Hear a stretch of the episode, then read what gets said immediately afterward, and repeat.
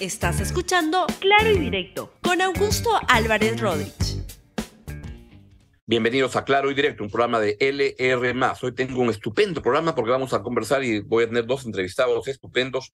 Son, en primer lugar, el doctor Almerí, Marco Almerí, con quien hemos entrevistado varias veces en este programa para conversar sobre el dengue y la amenaza que está significando. Y luego, como todos los viernes, vamos a conversar sobre alguna obra teatral en la, en la cartelera y voy a presentarles al actor Javier Valdés, que está presentando, ayer se estrenó Pequeñas Infidelidades, vamos a hablar de la obra que está francamente estupenda. No perdamos más tiempo y vamos a eh, darle la bienvenida al doctor Marco Almerí, experto en salud pública. Doctor Almerí, muy buenos días. Augusto, muy buenos días a ti y a todos tus seguidores a nivel nacional. He leído que ya tenemos 100.000 personas contagiadas con el dengue. ¿Cuán grave es? Es muy grave porque hemos alcanzado cifras nunca antes vistas en el país. Eh, como usted muy bien lo ha dicho, al mes de mayo del 2023 ya alcanzamos los 100.000 infectados, 110 eh, muertos, pero si comparamos, por ejemplo, con, la, con mayo del 2022, teníamos 14.000 infectados. Y si comparamos con mayo del 2021, teníamos solo 4.000 infectados, un poco para que nuestros eh, oyentes, televidentes se den una idea de la magnitud de lo que estamos teniendo en mar. O sea que está creciendo muy rápido absolutamente, nunca habíamos tenido estas cifras, eh, hemos crecido exponencialmente y eh, además en estos momentos tenemos 1.500 pacientes hospitalizados y hay más de 2.000 camas que se necesitan en las diferentes regiones para poder hospitalizar a los muchos pacientes que tienen signos de alerta como la fiebre, como el sangrado y otros. Doctor, y a diferencia del, del COVID, que era una, una, una pandemia, ¿el dengue es una pandemia o es una enfermedad, una, una, una no sé cómo llamarla, enfermedad, este, que está ocurriendo en el Perú, en otros países de la región? ¿Qué es lo que está pasando regionalmente? Eh, el, dengue para el Perú es una endemia. Todos los años, desde hace 40 años, tenemos casos de dengue. Sin embargo, este brote que ha alcanzado en este 2023 ha llegado a constituir una epidemia del dengue para el Perú. Así también el Colegio Médico del Perú lo ha calificado, yo estoy de acuerdo, esto es una epidemia del dengue en el 2023 para el Perú. ¿Y por qué este año está tan, tan, tan fuerte la cosa? Bueno, en este caso tiene mucho que ver con eh, dos cosas. Uno, la proliferación masiva del vector del zancudo Aedes aegypti que se encarga de esparcir esta enfermedad. Y lo segundo, la llegada al Perú de serotipos que antes no teníamos. El dengue tiene cuatro serotipos, pero ahora en el Perú estamos encontrando tres de esos cuatro. Y en muchos casos lo que está pasando es reinfecciones. Es decir, usted puede tener el dengue 1, queda protegido durante un año o dos años de volver a tener el dengue 1, pero usted puede hacer el dengue 2 o puede hacer el dengue 3. Y si usted hace el dengue 2 en este mismo año, la evolución clínica siempre es peor, siempre va para peor, para la posibilidad de hacer la forma grave. Entonces, Em, no estamos haciendo en el Perú lo que se llama el aislamiento inverso. Mire, eh, se, hemos encontrado barrios enteros eh, infectados del dengue y esto solo es posible porque en el barrio tiene que haber un vecino con dengue, necesariamente. ¿Por qué? Porque el zancudo viene, pica a este vecino y luego va a las siguientes casas picando a todos los demás vecinos infectando de dengue. Si no tuviéramos en el barrio un paciente con dengue, no habría forma de que en el barrio se infecte. Hay la necesidad de que exista un paciente con dengue. ¿Cuál es el problema? El problema es que muchos pacientes llegan hoy al hospital, aquí al hospital, con fiebre, con malestar general, con un dolor intenso, eh, sospechamos de dengue, mandamos la prueba al Ministerio de Salud, al INS, para que nos confirmen si es dengue o no, y el resultado llega en 10 días. Entonces, ¿qué hacemos con el paciente? Lo devolvemos a su casa. ¿Sabe que tiene dengue? No sabe. ¿Toma las medidas? No toma las medidas. Y en la casa, pues viene el zancudo, lo pica él y luego pica a todos los demás. ¿Qué hacen los países que viven en, las regiones ecuatoriales? Y el aislamiento inverno. Es decir, todos los pacientes se les diagnostica rápidamente el dengue. Hoy no lo hacemos porque no tenemos pruebas, se han terminado. Y eh, se quedan hospitalizados durante tres, cuatro y hasta cinco días ¿Por qué? Porque eh, solamente de tres a cinco días los pacientes hacen fiebre y es el periodo en el que contagian. Entonces, una vez que pasa la fiebre, al paciente ha regresado a su domicilio, a su barrio, a su casa, sin posibilidad de que contamine al resto de vecinos. Eso se llama aislamiento inverso. ¿Eso por qué no se hace en el Perú? Porque no tenemos infraestructura, camas para poder hospitalizar a estos pacientes durante el tiempo que dure su fiebre y así nosotros evitaríamos que barrios completos se infecten. Claro. Doctor, ¿y el dengue se, transmite, vas a disculpar por mi, ignorancia, porque yo hago, hago las preguntas, se transmite solo con la picadura del, del, bichito, no se transmite entre humanos, es el bicho el que va y va, y va, va picando, ¿no? Así es, si usted tuviera dengue, por ejemplo, y vamos a suponer abraza y le da un beso a su hijo, no pasa nada. Usted no, no, usted no contagia, usted no contagia. La única manera, si usted tuviera dengue, y que quiera y pueda contagiar a su familia es que venga el zancudo, lo pique a usted, que está contagiado, y luego vaya y pique al resto de la familia. Entonces, eh, por eso es importante el aislamiento inverso, es decir, lo aíslo a usted, ¿no? En un podría ser una, una cama hospitalaria ambulatoria y le pongo a usted estos este, tools para evitar que el zancudo ingrese y, y entonces este, ya evito que a usted le vaya a picar. ¿Y, cuáles son los síntomas, decía usted, malestar general, los síntomas en que uno, este, que, que, ¿cuándo debe darse cuenta o sospechar que tiene dengue? Siempre empieza con fiebre, siempre. Siempre va a empezar con fiebre y es una fiebre alta, 39, 40 grados. Y luego aparece un dolor de cabeza más un dolor detrás del ojo, dolor retroocular. Y luego hay un malestar general, un cansancio de esos que usted no ha tenido nunca. No tiene ganas de hacer nada. Y un dolor muscular y óseo que nunca lo ha sentido. Antes lo llamaban a esta enfermedad la enfermedad quebrantahuesos, por esa razón, porque es un dolor muy intenso a nivel óseo. Entonces, eh, claro, la fiebre le va a durar de tres a cinco días y después de eso puede o no puede aparecer sangrado en el ojo, en la nariz, en la boca, en el ano y en la vagina. Si aparece sangrado, es señal de que usted está haciendo la forma grave o severa. Si no aparece sangrado y la fiebre desaparece, bueno, usted está haciendo una forma que seguramente va a evolucionar favorablemente. Caray, el martes de la noche cuando perdió mi equipo Alianza Lima me sentí con malestar general, pero no, no, no tenía fiebre, entonces ya no me, no me asusté. ¿Hay, hay, ¿Hay vacuna para el dengue? No, es un virus, igual que el COVID. Eh, ya saben que contra los virus no tenemos nada. Aquí en el hospital lo que hacemos con estos pacientes es un control paliativo, es decir, controlamos básicamente tres cosas. Uno, controlamos su fiebre. Dos, controlamos el dolor que tienen. Y tres, si es que hay sangrado o hay deshidratación porque tienen náuseas, vómitos, no quieren comer o pierden sangre y por tanto están perdiendo volumen, lo que hacemos es le reponemos, eh, lo hidratamos, ya sea con suero, ya sea con gel o con paquetes sanguíneos, con el propósito de que el paciente no entre en shock hipovolémico, que es finalmente lo que lo puede matar. Doctor, y el dengue lo que tiene es que es una, una, una enfermedad un, bien de, democrática, ¿no? Porque usualmente estas cosas la pagan, este, tiene más impacto en los sectores pobres del país, pero ahora lo que estoy viendo es que es muy democrático. En todos los niveles socioeconómicos está dando dengue y está avanzando con mucha fuerza, ¿no? Sí, en el caso de Lima, Lima tiene la tercera parte de los casos de dengue de todo el país. Eh, Lima es en estos momentos el foco eh, eh, más importante de dengue y claro, esto tiene mucho que ver porque el dengue no afecta a la zona rural. el dengue afecta básicamente la zona urbana y la zona periurbana. Hay que recordar que el zancudo, por ejemplo, no viaja más allá de 100 metros de donde está. Es decir, por eso yo le decía que los barrios enteros se contaminan o se contagian a partir de un vecino con dengue. El zancudo pica a este vecino con dengue y esparce 100 metros a la redonda, no se va más allá. Entonces, sí que es importante, por ejemplo, la fumigación para matar al, zancudo adulto, pero la fumigación no tiene nada que ver, no le hace nada a los huevos o a las larvas. Entonces se requiere también eh, hacer un cuidado con recipientes, con floreros, ¿Para todo aquello donde pueda, ¿para qué haber agua.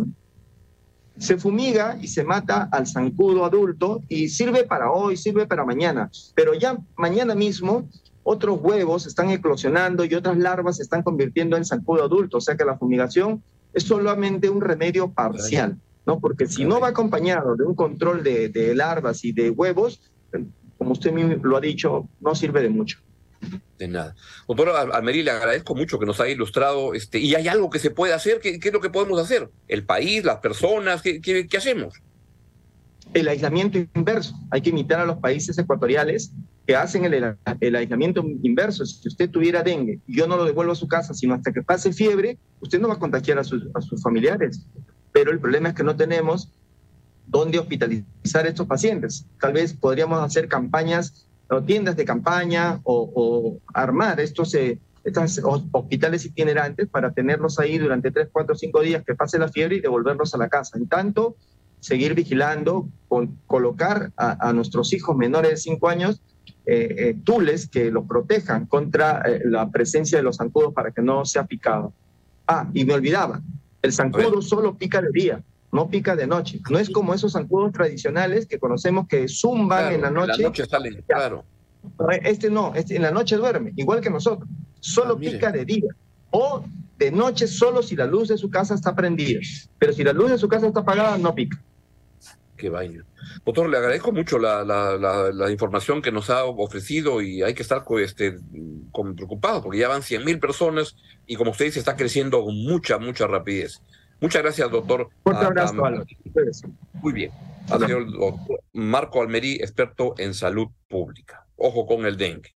Y entonces vamos a nuestra siguiente entrevista. Hoy es día viernes y viernes tenemos siempre la presentación de, algo, de algún evento vinculado a las artes. Y hoy tengo el gran, gran gusto de uh, poder conversar con Javier Valdés, el actor Javier Valdés, que han estrenado el día de ayer en el Teatro de Lucía una obra estupenda que se llama Pequeñas Infidelidades.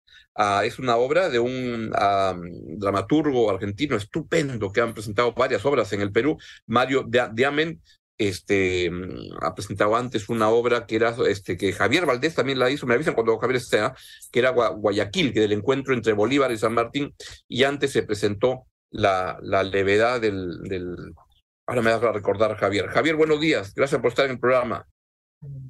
Hola, Augusto, muchas gracias por la invitación y gracias por el apoyo pues la verdad que no es ningún apoyo, la verdad que es una recomendación, pero muy legítima porque ayer estuve en el estreno y está francamente estupenda, pequeñas infidelidades. Este, ¿De qué se trata la obra?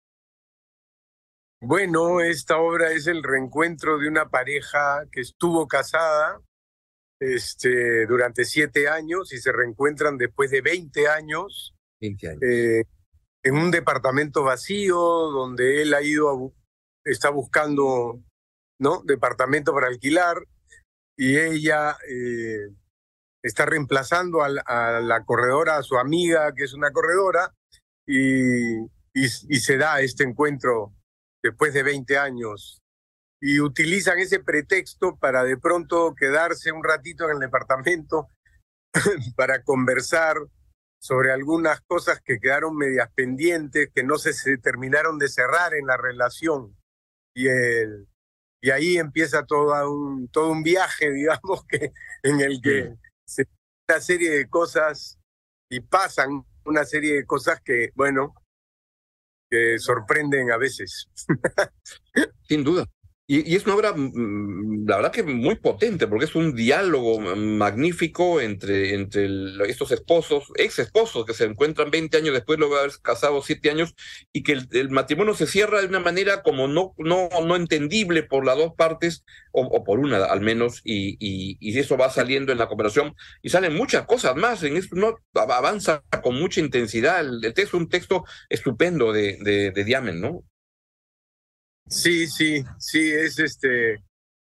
Bueno, la amistad con Mario se, se inicia en el 2016 con una de las obras de él acá que dirigió Carlos Solentino en el Centro Cultural de la Católica, que se llamó Informes del Amor.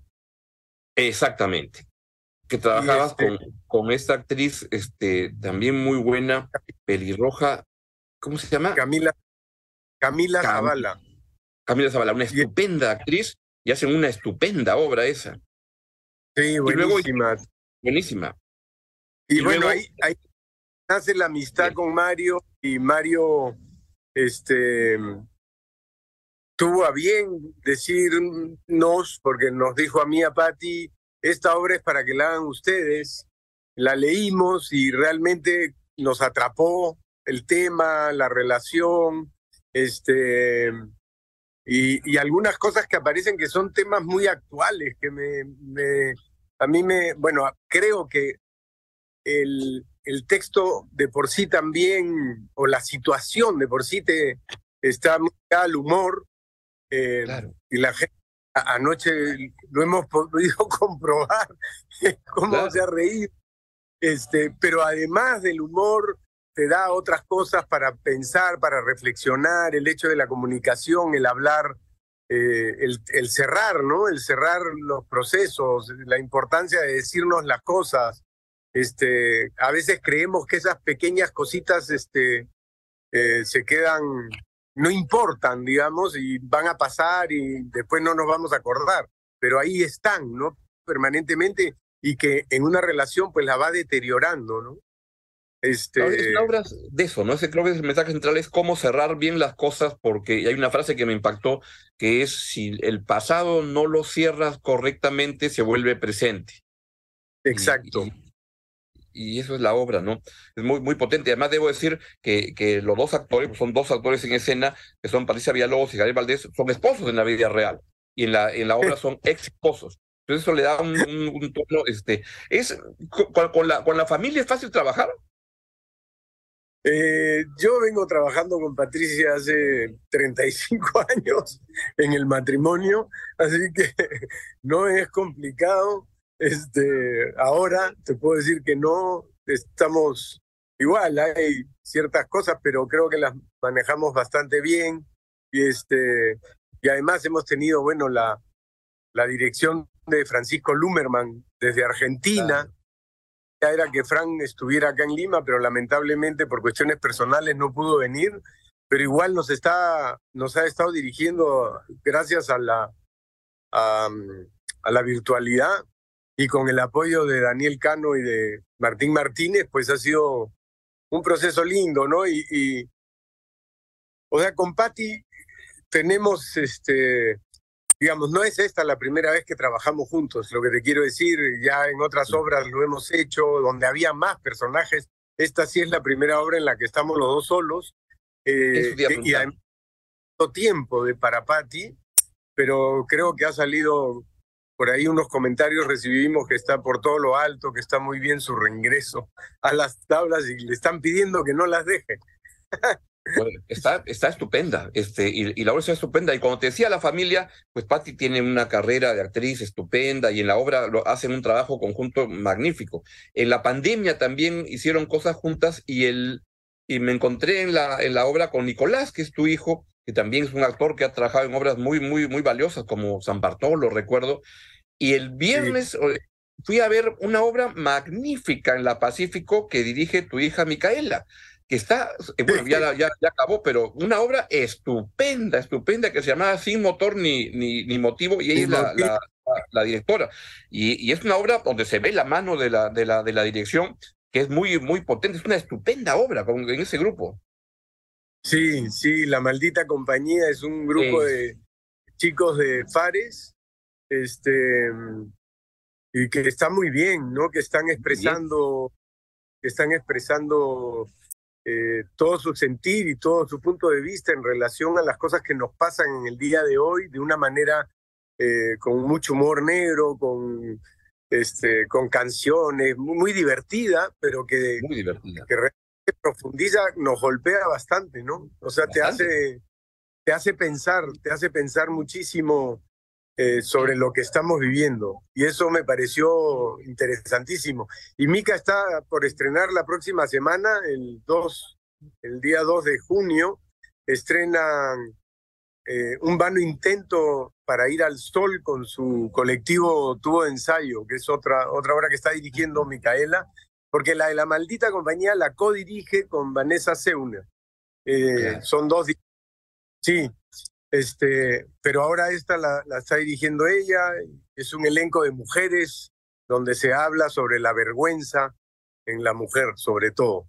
Y es, está muy interesante, también es una propuesta joven.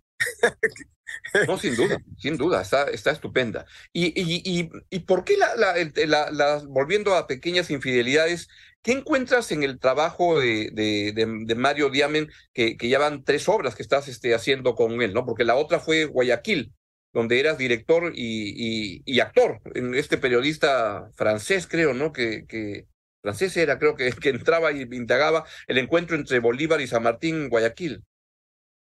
Sí, bueno, este, me parece que, que Mario es uno, anoche hablaba con Percy Encinas, ¿no? él me mencionaba, es uno de los dramaturgos este, más potentes que hay en este momento a nivel latinoamericano.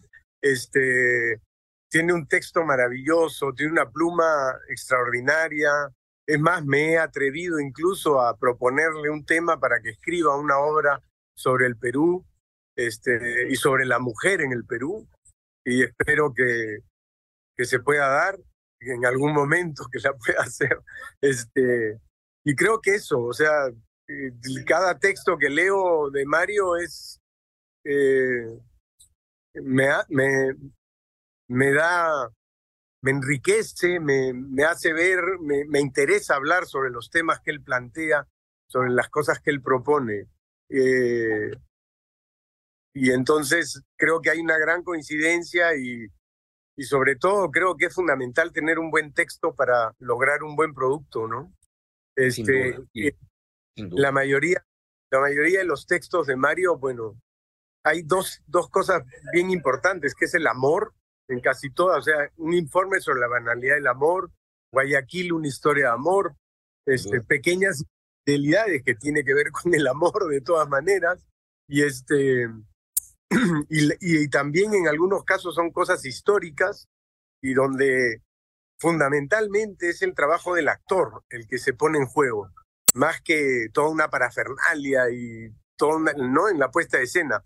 En, pequeñas infidelidades somos dos actores hablando todo el rato, pero donde pasan un, montón de cosas. Es un, eh, no sé, es una montaña rusa de emociones y de, y de situaciones que, en las que te plantea y en las que te pone, ¿no? Y creo que, eso también es este, eh, maravilloso para uno como actor, poder interpretar personajes de, este tipo. Sin duda, ¿no? Hay como es la clave, lo, lo, básico, sospecho que es que haya un buen texto y, y, y, y, actores que lo, que, lo, que lo puedan ejecutar y una dirección que lo pueda organizar y en pequeñas infidelidades se reúne todo. La verdad que es una obra muy, muy potente, muy recomendable y ya está en el Teatro de Lucía desde ayer. ¿Va de, qué días a qué días? ¿De, de, de jueves a lunes o Sí, de jueves a pues lunes al y los domingos a las 7 eh, y vamos hasta el 26 de junio. Son 25 funciones, o sea, ya quedan 24 con la de hoy. Y, este, y nada, esperamos a todo tu público a que nos visite. Pueden adquirir las entradas por Joinas o en la boletería del teatro una hora antes de la función pero mejor comprarlas por, por, por yo Joinas antes porque, porque es un teatro. El Teatro de Lucía de los teatros, es el teatro más lindo para mí de, de, de, Lima porque es chiquito este, y te permite una, una intimidad y para obras como estas se presta mucho, ¿no? Porque el, la, la, audiencia es muy cómplice, muy metida con, con su carcajada en esos momentos, pues es una obra como tragicómica, ¿no? Sí, sí, es una obra es que la situación es muy graciosa, pero claro, pero te hablan de temas potentes y fuertes, ¿no? Este, bueno, también quiero invitarlos a, al día 4 de junio, que es la función del día domingo. Es una función muy especial porque viene Mario. Mario está llegando el día primero de junio en la noche. Va a dictar un taller de dramaturgia para todos los interesados. Eh, del día 2, el día 5, 6 y 7 son cuatro encuentros con él, donde, eh, bueno, va a exponer la metodología de trabajo que él tiene y va a invitar a jóvenes dramaturgos o ya experimentados que quieran mm. este, escuchar y aprender de Mario, que es tremendo, tremendo dramaturgo. Así que tenemos esas dos cosas y en esa función especial va a haber un conversatorio con Mario este, sobre la obra, sobre todo, bueno, sobre su trayectoria y vamos ahí a estar conversando bastante y va a haber un vino de honor. Y, y los que quieran pueden comprar sus entradas en Joinas, pero para, matricularse en el taller, ¿cómo lo pueden hacer? ¿Cómo, ¿Dónde pueden llamar? ¿Cómo, ¿Cómo se pueden inscribir? Te paso el teléfono, pero nos pueden seguir en redes, en, en Estudio de Actuación. ¿no? O Javier Valdés Oficial también en el Instagram en, la, en el Facebook también como Asociación Benaver. Entonces, cualquiera de los dos nos pueden entrar por ahí. Igual te, te paso el, el número de WhatsApp al que llamar o pueden escribir eh, y, y, puedan este, inscribirse en el taller, ¿no? Estupendo. Bueno, entonces ya está en, en, en, cartelera. creo, que ha puesto teléfono. Sí, a ver si lo pueden volver a poner. ahí está, comunicándose al 966-001-903. Ahí también pueden inscribirse para, el taller. Perfecto. Ahí, ahí nos contactan y se inscriben. Encantadísimos de recibirlo. Creo que vale la pena. Un gran abrazo, la verdad que Patricia y tú están estupendos, la obra es un gran texto, está muy bien puesta, se ve una, un cariño y, un, trabajo muy, muy dedicado y la audiencia no lo va no se va a, a, defraudar, al contrario, le va a encantar esta obra que es íntima, tiene momentos graciosos, de tensión, este, muy, muy buena. La verdad que felicitaciones, es un gran, gran trabajo en el Teatro de Lucía con Javier Valdés, Patricia Villalobos y, un gran texto y una gran puesta en escena. Un gran abrazo, querido Javier. Gracias, mi querido Augusto, gracias por todo, gracias por tus palabras y en fin, nos estamos viendo en el teatro. Eso, nos vemos en el teatro. Adiós. Ha sido el gran actor Javier Valdés presentándonos pequeñas infidelidades que ya está en cartelera. Y de esta manera llegamos al final del programa.